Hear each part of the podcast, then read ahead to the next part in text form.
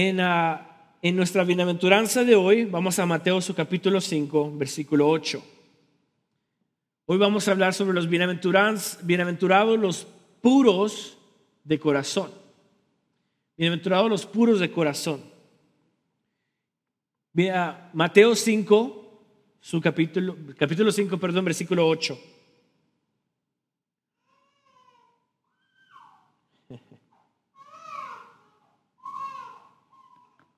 Bien, dice, bienaventurado los de limpio corazón, porque ellos verán a Dios. Bienaventurado los, limpio, los de limpio corazón, porque ellos verán a Dios. Bien, voy a entrar rápidamente ya al sermón. Esta bienaventuranza que Jesús está proclamando, ¿ok? Es un eco, quiero que oigan bien, es un eco a uno de los salmos más conocidos. ¿Ok?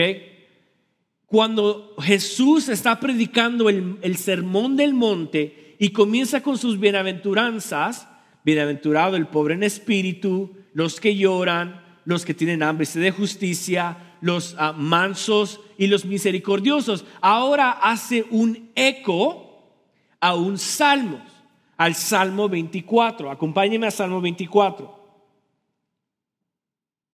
Salmo 24. Ajá, Salmo 24.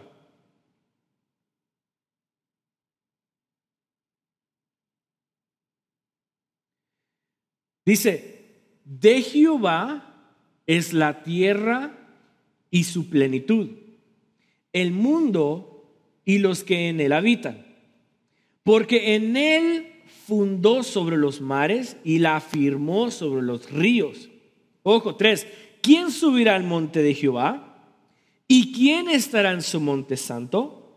El limpio de manos y puro de corazón, el que no ha elevado su alma a cosas vanas ni jurado con engaño. Él recibirá bendición de Jehová y justicia del Dios de salvación. Tal es la generación de los que buscan, de los que buscan su rostro, oh Dios de Jacob. Ojo, este es un cántico hermoso de David.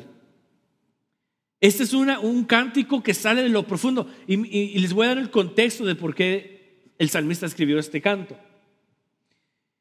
O si sabemos la historia de, de Moisés, Moisés hizo un tabernáculo. Y este tabernáculo siempre pasaba arriba de una montaña o arriba de un monte, porque allí era la habitación de Jehová. ¿Se recuerdan cuando Dios habló al pueblo de Israel? Le dijo a Moisés, Moisés, saca a mi pueblo y tráemelos a este monte para que me adoren, ¿verdad? So, el monte, el monte Sinaí era la habitación, era, era la segunda ojo, la segunda habitación de Dios. ¿Ok? Esta habitación, cuando Moisés hace un tabernáculo, entonces este tabernáculo estaba en el monte de Jehová. Pasa el tiempo, ahora el rey David es rey, y entonces él se le ocurre una idea, dice, ¿sabes qué?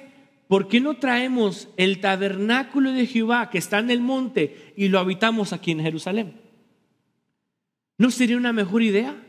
Que la presencia de Dios esté junto con nosotros. O sea, es el cántico de, un, de, un, de una adoración en necesidad que Dios esté cerca de él. Right? Entonces, ¿qué hace el rey David? El rey David manda a sus siervos, manda a sus sacerdotes a que vayan al monte y de allí agarren el tabernáculo y lo traigan para Jerusalén. Si ustedes recuerdan la historia, dice la Biblia que el rey David danzaba mientras el tabernáculo iba hacia hacia el campamento que David había hecho, el rey David dice que se despojó de sus vestiduras y comenzó a danzar en la presencia del Señor. ¿Verdad? era porque ese tabernáculo iba del monte de Jehová hacia Jerusalén. Entonces, en medio de eso, el rey David escribe este salmo, dice, de Jehová es la tierra y su plenitud, el mundo y los que en él habitan. Él comienza en este cántico admirar algo tan grande, a Dios. Comienza admirando la soberanía de Dios. ¿Quién fue el que creó el universo? Dios. ¿Quién es el que la afirmó y la fundó? Dios. Y, al contemplar esto, él dice, híjole, de Jehová es la tierra y todo lo que en él habita. Entonces el rey David comienza contemplando la grandeza, la soberanía y el gran poder de, de Dios, pero luego hace una pregunta tan, tan extraordinaria, tan buena. Dice, ¿quién subirá al monte de Jehová? O sea, ¿quién es capaz? ¿Quién es capaz de subir al monte de Jehová, agarrar el tabernáculo y traerlo para acá?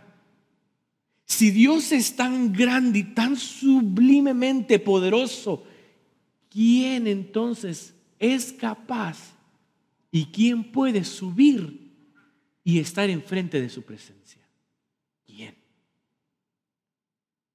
¿Quién? Y este es el salmo. Dice, ¿quién subirá al monte de Jehová y quién estará en su monte santo? Pero entonces a, a revelación del Señor, digo yo, no lo dice la Biblia, pero me imagino que Dios se lo reveló y le dice, hey, ahora sigue escribiendo. Esta es la persona que va a subir al monte santo. Esta es la persona que va a estar en presencia mía sin que yo lo consuma. Y el rey David dice, ¿quién subirá al monte de Jehová? ¿Y quién habitará en tu monte santo? Y la respuesta es el limpio de, el limpio de manos y puro de corazón. El limpio de manos y puro de corazón. ¿Quién es una persona que está limpia de manos? Una persona que está limpia de manos es una persona que no ha derramado sangre. Este es el contexto por la cual el rey David está diciendo esto. Limpio de manos es aquel persona que no ha derramado sangre inocente. ¿Se recuerdan el, el, Salmo o el Proverbio que dice seis cosas aborrece Jehová, más siete abomina su alma. El que derrama qué? Sangre inocente. Este es por la cual el rey David está diciendo, el limpio de manos, aquel que no ha matado a una persona que sea inocente. Pero luego dice el puro corazón. Y aquí está la situación. ¿Quién es una persona que es puro de corazón? ¿Qué, qué es tener un corazón puro? ¿Qué es tener un corazón puro? Y a través de las escrituras yo creo que un corazón puro es aquel, bueno, un corazón puro no es aquel corazón que está libre de fracasos o del pecado. Porque la Biblia dice que las salvaciones de Jehová son nosotros en sí. No podemos buscar en desear tener un corazón puro. Pero cuando tenemos un corazón ya listo, ya preparado, ya perdonado y tenemos nuestro corazón limpio, una persona de corazón pura es aquella persona que anhela regresar al Edén desea o anhela regresar al Edén. Esa es una persona pura. El que anhela regresar al Edén. Una persona pura, lo vuelvo a repetir, no es, un corazón puro no es una persona que va a ser perfecta o que va a ser exenta en fallar o pecar. No. Si nosotros somos lavados por la sangre de Cristo, como dice Salmos 3.8 que la salvación es de Jehová. Él es el que nos salva. Y al salvarnos, dice la Biblia que de modo si alguno está en Cristo, nueva criatura es, ¿verdad? Lo dice Corintios. entonces, si somos nueva criatura, ya tenemos un corazón puro. Ya lo tenemos a consecuencia del pecado. Pero una persona pura que se mantiene pura es aquella persona que anhela regresar al Edén. ¿Por qué digo esto? Porque Adán y Eva, antes de la caída, eran el gran ejemplo de un corazón puro. Adán y Eva eran, o es, o son, o fueron, el gran ejemplo de un corazón puro antes de la caída. ¿Qué dice Génesis 3.1?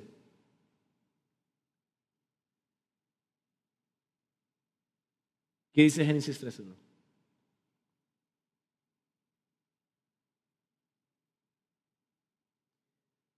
Dice, pero la serpiente era qué? Astuta. Ojo, ¿esto qué quiere darle a entender ¿Qué me quiere decir a mí sobre Adán y Eva? Dice la Biblia en Génesis 1.27 que Adán y Eva, que el hombre fueron creados a la imagen de Dios, ¿verdad? Era una representación de Dios en la tierra, ¿verdad? Ok, si el hombre era una representación de Dios en la tierra, significaba que eran idénticos a Dios. Eran puros de corazón. Estando antes de la caída, Adán y Eva se comportaban como personas de corazón puro. Ya entonces dice la Biblia en Génesis 3.1 que la serpiente era astuta. Implica de que si Adán y Eva fallaron era porque la culebra era más astuta que ellos. implica de que el corazón inocente y puro de Adán y Eva existía en el hombre antes de la caída. Pero en el momento que pecaron, ¿qué pasó? Entró la rebelión. El pecado, quiero que, quiero que entendamos muy, muy bien esto, muy bien esto. El pecado trae un fruto. Y este fruto se llama rebelión. Rebelión. Solo miremoslo en los hijos. Cuando usted le da una orden o un mandamiento a uno de sus hijos y el hijo desobedece, ¿cuál es el fruto de esa desobediencia? rebelión. Es rebelión. Igual con el ser humano. El ser humano, después de la caída, entró que la rebelión. Ese es el fruto, ese es lo que está adentro de nosotros, es la rebelión. Nos rebelamos contra Dios. Proverbios 28.2 que dice, Proverbios 28.2,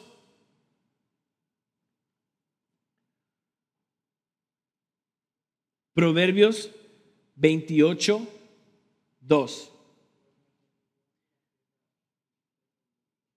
Ah, por la rebelión de la tierra, sus príncipes son qué? ¿Qué está implicando aquí el proverbista? Dice que por causa de que somos rebeldes, existen cosas, personas, que se hacen príncipe contra nosotros, o sea, que tratan de dominarnos. ¿Por qué? Porque ambos estamos en rebelión. Ambos estamos en rebelión. ¿Por qué es de que la ansiedad nos quiere dominar cuando estamos pecando? Porque estamos en qué? Con la rebelión. ¿Por qué cuando yo soy una persona alcohólica no puedo, el, el, alcohol me domina? ¿Por qué? Porque estoy en rebelión y por cuanto estoy en rebelión, muchos príncipes, ¿qué? Nos dominan. Daniel 9:5. Daniel 9:5.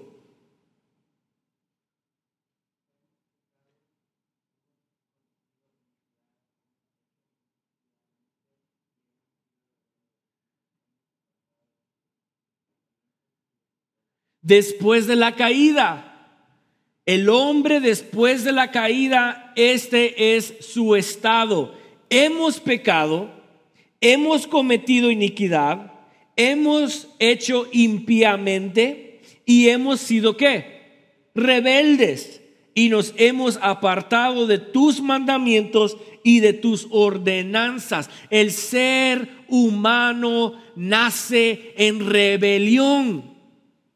El ser humano es rebelde. El ser humano en sí trae ya consigo el fruto del pecado, que es la rebelión. Pero ahora, ojo, la rebelión es una cadenita. El pecado produce rebelión, rebelión produce varios efectos. Y eso es lo que vamos a entender ahora.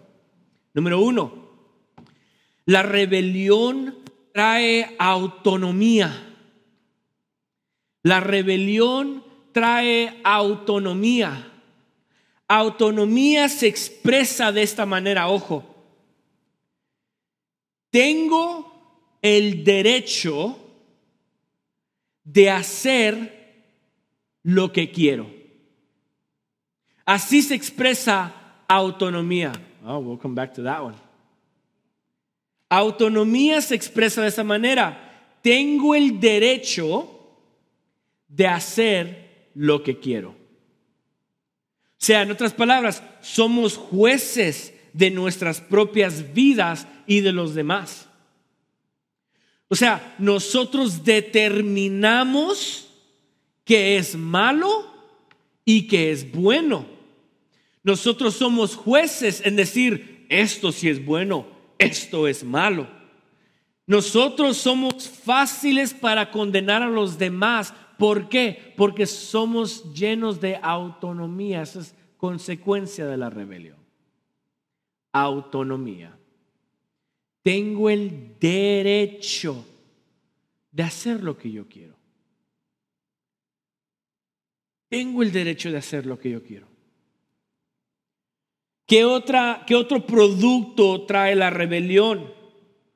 Número dos, trae autosuficiente. La autosuficiencia o el autosuficiente se expresa de esta manera tengo lo suficiente o lo necesario para hacer lo que quiera. Tengo lo suficiente o lo necesario para hacer lo que quiera. En otras palabras, no necesito de nadie más. Yo soy el Dios de mi propia vida no necesito que nadie me diga a mí qué hacer. Tengo lo suficiente para ser feliz. Soy dueño de, lo, de mis cosas, de mis pertenencias. Yo tengo lo necesario para que yo pueda ser feliz. La autosuficiencia. ¿Y acaso nosotros no vivimos en el mundo así? ¿Acaso no vivimos en un mundo donde todos dicen, no, pues yo, yo, yo determino lo que es bueno, yo determino lo que es malo? Y luego dicen, no, pues yo, yo no necesito de Dios, yo mi vida, mira, la tengo controlada. Yo no necesito de ir a la iglesia, yo no necesito de, de ti, yo no necesito de tu religión. ¿Verdad? Esa es consecuencia de la rebelión. Y número tres, el producto de la rebelión es egoísmo. Egoísmo. El egoísmo se expresa de esta manera. Soy el centro de mi mundo y busco en hacer todo lo que a mí me haga feliz. Soy el centro, yo soy el todo, o sea, el mundo en que yo vivo se envuelve y se desarrolla en yo siendo el centro. ¿Qué me gusta a mí? ¿Cuáles son mis anhelos? ¿Cuáles son mis deseos? ¿Qué yo quiero de la vida? ¿Qué es lo que yo, yo, qué es lo que yo puedo hacer para que yo tenga y haga mi vida feliz? ¿Cuántas casas tengo que obtener? ¿Cuántos carros tengo que obtener? ¿Qué negocio tengo que abrir? ¿Qué carrera tengo que, que, que escoger para que yo sea feliz? ¿Qué situaciones tengo que meterme para que yo sea feliz? ¿Cuánto dinero tengo que yo lograr obtener para ser feliz? Sea, pensamos en nosotros. Ese es el egoísmo. Pensamos en lo que yo quiero hacer, lo que yo necesito, lo que me va a traer felicidad a mí. Y ojo, vivimos en un mundo exactamente rebelde. Vivimos en un mundo rebelde que no hemos abrido nuestros ojos y esta rebelión que el mundo enseña y muestra en las redes sociales, en el trabajo, en la vida cotidiana, nosotros como hijos de Dios decimos, wow, ¿qué tal si yo soy como esa persona? ¿Qué tal si yo, yo pues, también comienzo a reunir mi dinerito, también comienzo a buscar una carrera para que pues en realidad merezco ser feliz. ¿Cuántos de nosotros que ya somos lavados con la sangre de Cristo, poco a poco vamos transicionándonos a una mentalidad rebelde que el mundo constantemente vive? Vemos artistas, vemos familiares, vemos amigos, vemos compañeros y decimos, wow, mira la vida que ellos tienen. Mira la vida. Y nosotros siendo hijos de Dios, siendo ya renovados, queremos como que poquito a poquito, poquito a poquito nos queremos ir metiendo al estilo de vida de ellos, mas sin embargo nuestros ojos están cegados en ver de que ellos están en rebelión. Porque ellos actúan de esta manera. Actúan con una vida autónoma, no, yo, yo tengo el derecho, yo tengo el derecho de ser feliz. No, yo tengo lo suficiente, yo soy yo y yo me mantengo y yo vivo mi vida, porque esa es mi vida. Vemos las tres cosas, autonomía, egoísmo y autosuficiencia. Y nosotros estamos envueltos en ello. Vivimos en un mundo rebelde. Y entonces, a consecuencia de esa rebelión, viene la, viene la bienaventuranza y dice, bienaventurado el puro de corazón. Y nosotros decimos, espérame, entonces me voy a alejar de todas estas cosas. o yo tengo que ganarme, yo tengo que ganarme la salvación tengo que hacer ciertas cosas para que yo pueda ganarme la salvación y ser feliz tratando de ganarme la salvación.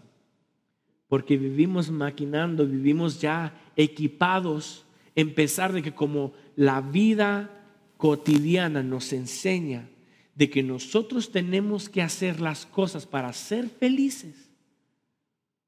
Ahora yo, para tener un corazón puro, necesito ganarme la salvación. ¿Sí me están entendiendo?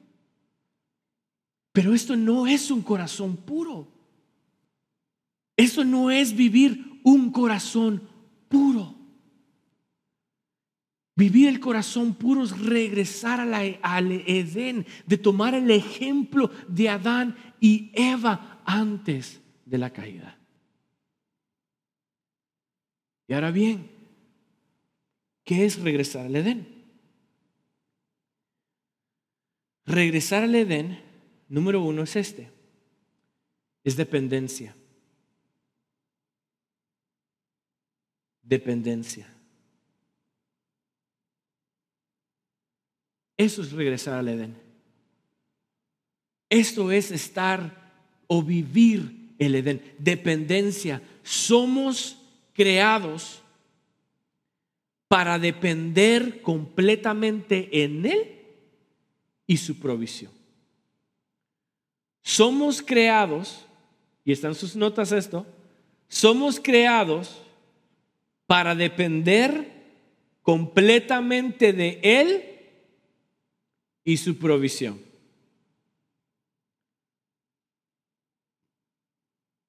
Esto es dependencia. Dependencia. O sea, ojo, cuando Dios creó al hombre a su imagen y semejanza, lo creó con el fin de que el hombre en el Edén confiara, dependiera completamente en Dios. Ese es el Edén, ese es vivir el Edén, eso es vivir y regresar con un corazón puro. Es decir, yo fui creado no para hacer y depender de mí mismo, yo fui creado no para, para alejarme de Dios, sino que para más depender de y su provisión. ¿Qué dice Mateo su capítulo 6? versículo 33. Mateo 6, 33. Dice, más buscad primeramente el reino de Dios y su justicia. Y todas estas cosas os serán que. Ah, buscad primeramente el reino de Dios y su justicia porque, ah, no me quiero adelantar, porque el miércoles quiero que, que, que desglosemos qué es regresar al Edén. Y no me quiero adelantar, pero ese texto uh, concuerda mucho con eso. ¿Qué dice Isaías 41, 13? Isaías 41, 13. Dice, porque yo, Jehová, soy tu Dios. Ojo, ojo, ojo. Esta es una proclamación de que quién es el creador y quién es lo creado. Está hablando el creador, el creador del universo. Está hablando aquel que sostiene todas las cosas en su mano. Y ojo, y dice, porque yo soy Jehová tu Dios, quien te sostiene de tu mano derecha y te dice, no temas, yo te ayudo. Wow. ¿Por qué la mano derecha? ¿Quién me puede decir por qué la mano derecha? La mano derecha, ¿por qué? ¿Ah? La mano más grande. Más dominante, ok, más o menos vas por ahí. ¿Por qué la mano derecha? Yo soy Jehová tu Dios que te sostiene de tu mano de... ¿Por qué? Porque la mano derecha representa fuerza. Yo sé, es dominante, pero representa, no dominio, representa fuerza. Fuerza. En otras palabras, Dios es aquel que constantemente nos fortalece. Constantemente nos fortalece. Dice, yo soy Jehová, tu Dios, quien te sostiene y te da fuerza. Entonces, no temas, porque yo te ayudo. Esto es regresar al Edén. Regresar al Edén es dependencia. Saber, reconocer, entender que fuimos creados. Fuimos creados para depender completamente de Él. Número dos, somos Regresar al Edén, perdón, es estar en sumisión. Sumisión. Ser sumisos al Señor. Sumisión. ¿Salud? Bueno, en todo lo que ustedes anotan ahí, voy a tomar agüita.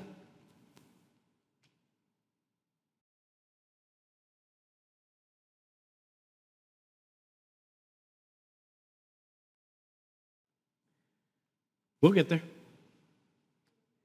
Su misión, somos llamados a estar en constante obediencia a Dios y a su palabra. Somos llamados a estar en constante obediencia a Dios y su palabra. Primero de Samuel 15 22.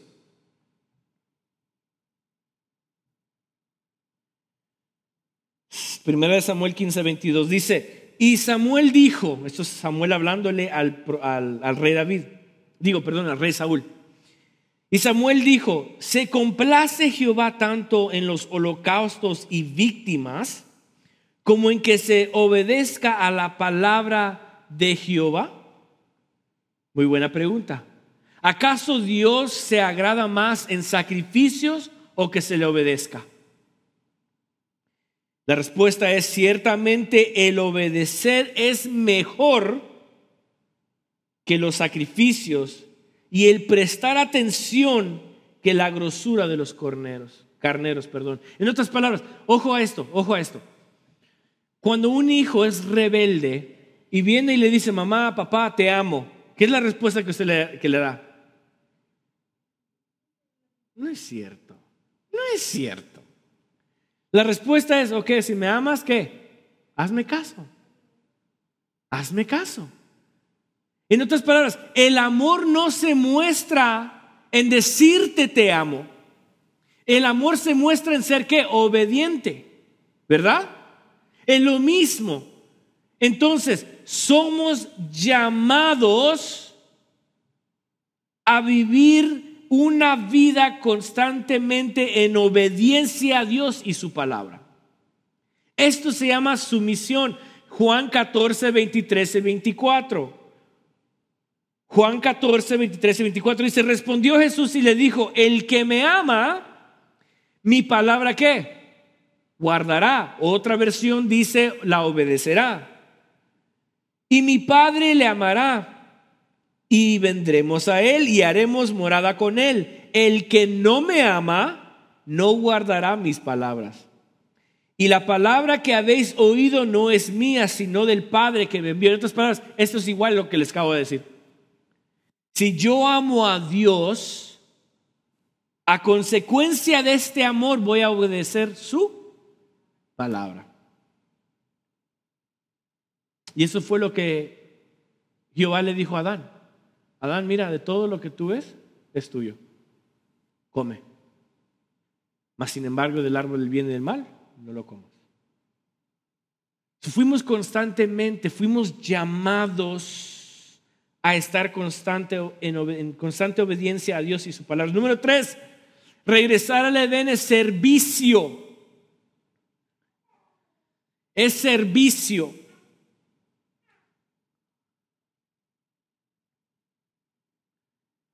Somos escogidos al servicio de Dios para su gloria. Somos escogidos al servicio de Dios para su gloria. Esto, esta es la vida del cristiano. Esto es vivir el cristianismo.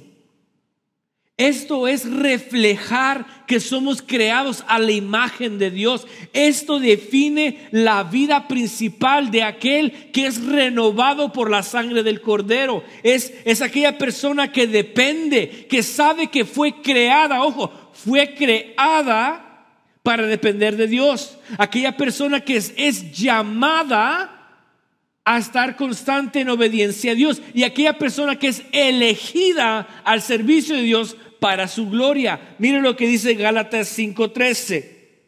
Gálatas 5:13 dice, porque vosotros hermanos a la libertad fuisteis llamados, solamente que no uséis la libertad como para ocasión de la carne, sino servíos por amor los unos a los otros. La libertad que Dios nos dio a nosotros y nos eligió de y nos sacó del hoyo cenagoso, como dice Salmo 40, esa elección que Dios nos hizo y nos dio libertad de la esclavitud, no fue una libertad para que nosotros hiciésemos lo que nosotros quisiésemos.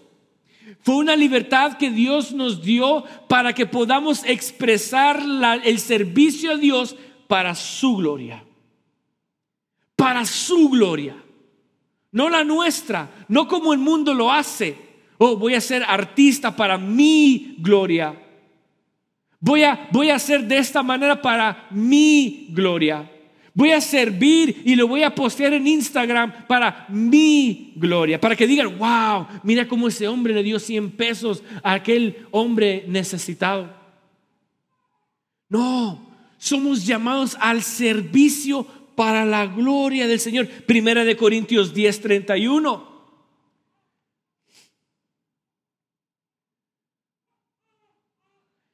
Si pues coméis o bebéis o hacéis otra cosa, hacedlo todo para la gloria de Dios. Si yo como, si yo bebo, si yo ayudo, si yo asisto a la iglesia, si yo, si yo anhelo en, tener un negocio, si yo anhelo estudiar, no lo voy a hacer para mí, lo voy a hacer para la gloria de Dios. Si como, si bebo o hacéis otra cosa, hacerlo todo para la gloria del Señor. Ahora, un corazón puro es aquel que anhela regresar al Edén, pero también hace de Dios su mundo y vive solamente para Él. Esto es un corazón puro. Esta es en la segunda parte de sus notas del, punto número uno. ¿Qué es tener un corazón puro? Es aquel que anhela regresar al, al Edén. Y la número dos es, es aquella persona que hace de Dios su mundo y vive solamente para Él.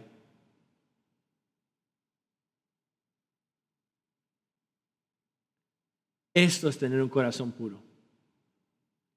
Un corazón puro es aquella persona que dice, ¿sabes qué? Quiero regresar a depender de Dios. Anhelo de, reconozco que fui creado no para estar separado de Él, pero para depender de Él. Corazón puro es aquella persona que dice, ¿sabes qué? Quiero estar en constante obediencia a su palabra. Quiero, quiero, quiero servirle a Dios para su gloria, no para la mía. Esto es tener un corazón puro. Esto es anhelar tener un corazón puro. Esto es lo que, lo que el salmista estaba diciendo. Esto es lo que Jesús hizo eco en su bienaventuranza. Bienaventurado el limpio de corazón, porque ellos verán a Dios. Un corazón puro no es aquella persona que está libre de pecado. No es un corazón que está eh, exento en no fallar o fracasar. Ojo, todos pecamos. Ojo, todos fallamos. Yo, siendo pastor, fallo. Soy humano, no soy robot. Tengo mis momentos de debilidad, tengo mis momentos de fracaso, pero no es mi naturaleza sino que cuando el Señor nos, ilumbra y nos, despierta de donde hemos caído, decimos, no, no, espérame, yo no nací para esto. Esto no es mi naturaleza, sino que mi naturaleza es depender de ti y confiar que tú vas a proveer todo para mí. Es aquella persona que dice, Señor, yo quiero servirte, no para mi gloria, pero servirte para tu reino, tu gloria, tu nombre. Esto es tener un corazón puro. Ahora la recompensa la vamos a estudiar el miércoles, porque se nos fue el tiempo. Vamos a ver cuál es la recompensa de aquellos. La Biblia dice porque ellos verán a Dios. Pero la Biblia nos revela, la Biblia nos revela en maneras en que nosotros podemos ver y vamos a ver a Dios. Y eso es lo que vamos a discutir el miércoles. So, incline su rostro, vamos a dar Padre eterno. Te doy gracias, Señor